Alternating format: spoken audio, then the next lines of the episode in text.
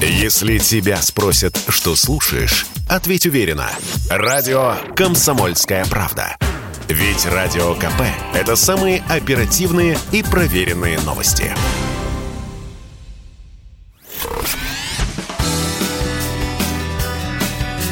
Союзный навигатор. Союзный, союзный навигатор.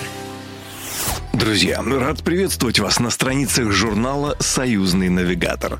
В студии у микрофона Николай Крупатин.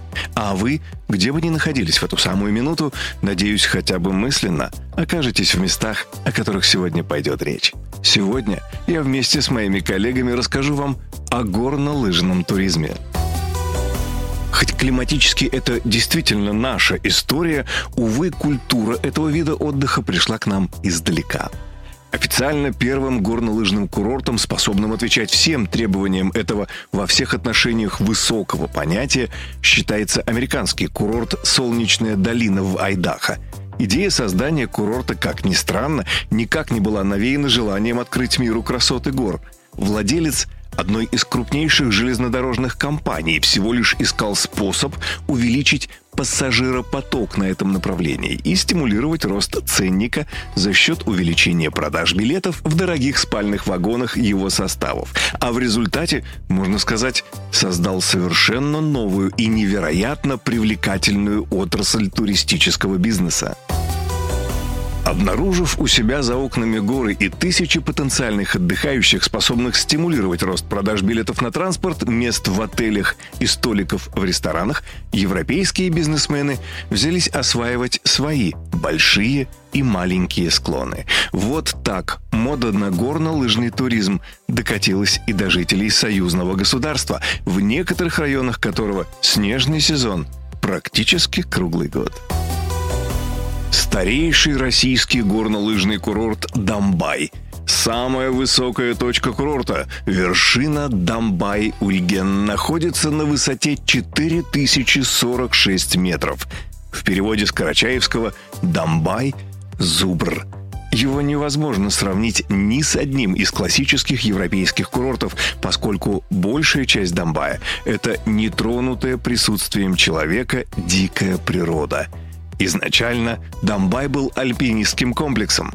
Первые восхождения на вершины Дамбая были зарегистрированы в 1904 году. Первая курортная база была заложена даже раньше своих заокеанских предшественников в 1921, но до начала 40-х годов прошлого века это была исключительно альпинистская база – и лишь в 40-х годах Домбай стал тренировочной базой советских горнолыжников.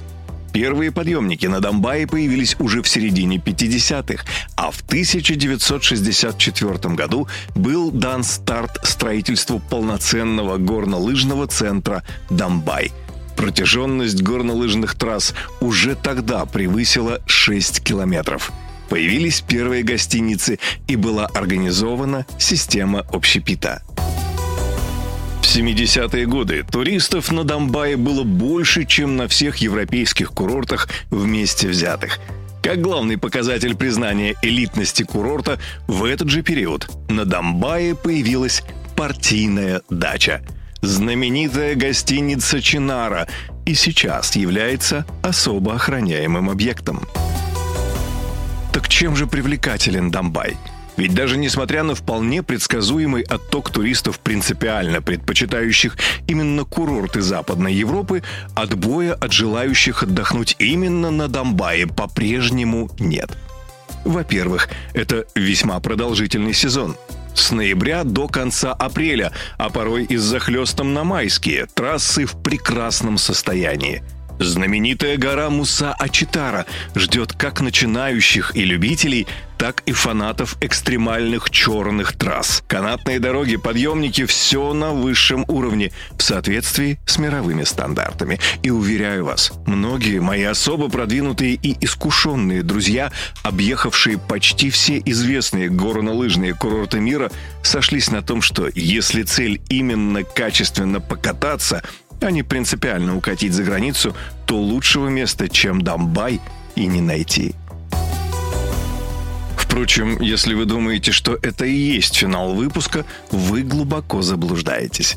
Не Домбаем единым живет горнолыжный мир – Мои башкирские друзья возили меня на горнолыжный курорт Абзаково, что располагается на границе Челябинской области и Башкирии. Признаюсь, я небольшой специалист в области горнолыжного туризма, но оснащенность и качество меня впечатлили. Вот вам несколько сугубо специальных фактов. Система искусственного заснеживания позволяет кататься на склонах с октября до конца апреля – Горнолыжный центр оснащен семью бугельными и двумя канатно-кресельными дорогами. Но что особо впечатлило меня, так это качество отелей, обслуживание и великолепная башкирская кухня. Хотя я не гурман, но в этом, уверяю вас, разбираюсь достаточно хорошо. Что вкусно, то действительно вкусно. Идем дальше. Шерегеш. Еще в начале 80-х комплекс был построен для проведения спартакиады народов РСФСР, но качество оборудования горнолыжного центра ничем не уступает самым модным горнолыжным курортам. Перепад высот от 300 до 500 метров. Высшая точка – 1570 метров над уровнем моря. А теперь трепещите эстеты. Манжирок – всесезонный круглогодичный курорт. Один из новейших горнолыжных курортов, открытый всего чуть более 10 лет назад. 20 минут от аэропорта Горно-Алтайска, и вы уже на одном из самых оснащенных горнолыжных курортов мира. Высшая точка – 1240 метров. Ну и, конечно же, знаменитые сочинские курорты. Суммарно это более 100 километров горнолыжных трасс от зеленых трасс для начинающих до сложных так называемых черных трасс для профессионалов. Перепады высот такие, что дадут фору большинству европейских курортов. Максимальная высота 2320 метров. Настоящая олимпийская инфраструктура – впрочем, об этой части российской горнолыжки, наверное, даже и рассказывать неинтересно, ну просто знают абсолютно все от мала до велика. Но вот чем я действительно вас удивлю, так это горнолыжные курорты Беларуси. Когда я берусь рассказывать друзьям о том, что в Беларуси можно круто покататься на лыжах – Некоторые бросаются перепроверять карту этой прекрасной гостеприимной страны в поисках высокогорных местностей. А я, переждав минуту недоумения, смакуя, произношу это красивое слово «силичи». Своим названием это уютное местечко обязано древнему роду, прославившемуся тем, что именно полковник Иоанникий Силич в 1659 году подписал статьи о присоединении Малороссии к российскому государству. Всего 32 километра от Минска. Сам курорт, имя которого хоть и навеяно преданиями старины далекой, ни на секунду не отвлечет вас от мысли о том, что вы находитесь на одном из самых современных, оснащенных, как говорится, под завязку горнолыжных курортах мира. Судите сами – 13 горнолыжных трасс с протяженностью от 650 до 920 метров с перепадами высот до 30 метров. Уровень сложности от наивных зеленых до участков, на которые без серьезной подготовки лучше бы и не выходить. Экстрим парк, Сноу парк, Хайв парк. Два больших трамплина, разумеется, работает двухкресельная и четырехкресельная канатная дорога. Детская трасса и трасса для тюбинга, оборудованы бугельным подъемником. Великолепная трасса для беговых лыж и специальная двух с половиной километровая трасса для любителей погонять на снегоходах.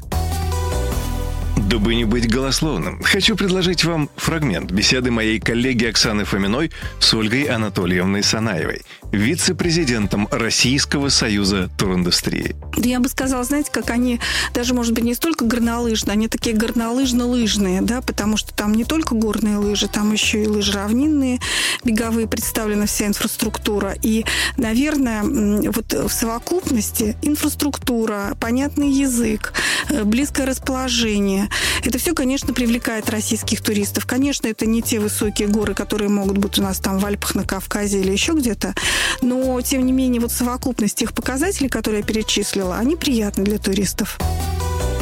о том, что более всего привлекает российских путешественников.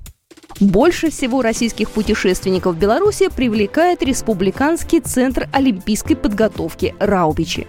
Свою историю спортивный комплекс начал в 1974 году. Мягкий зимний климат, приближенность к авиа и железнодорожным сообщениям сыграли решающую роль в строительстве центра для чемпионата мира по биатлону.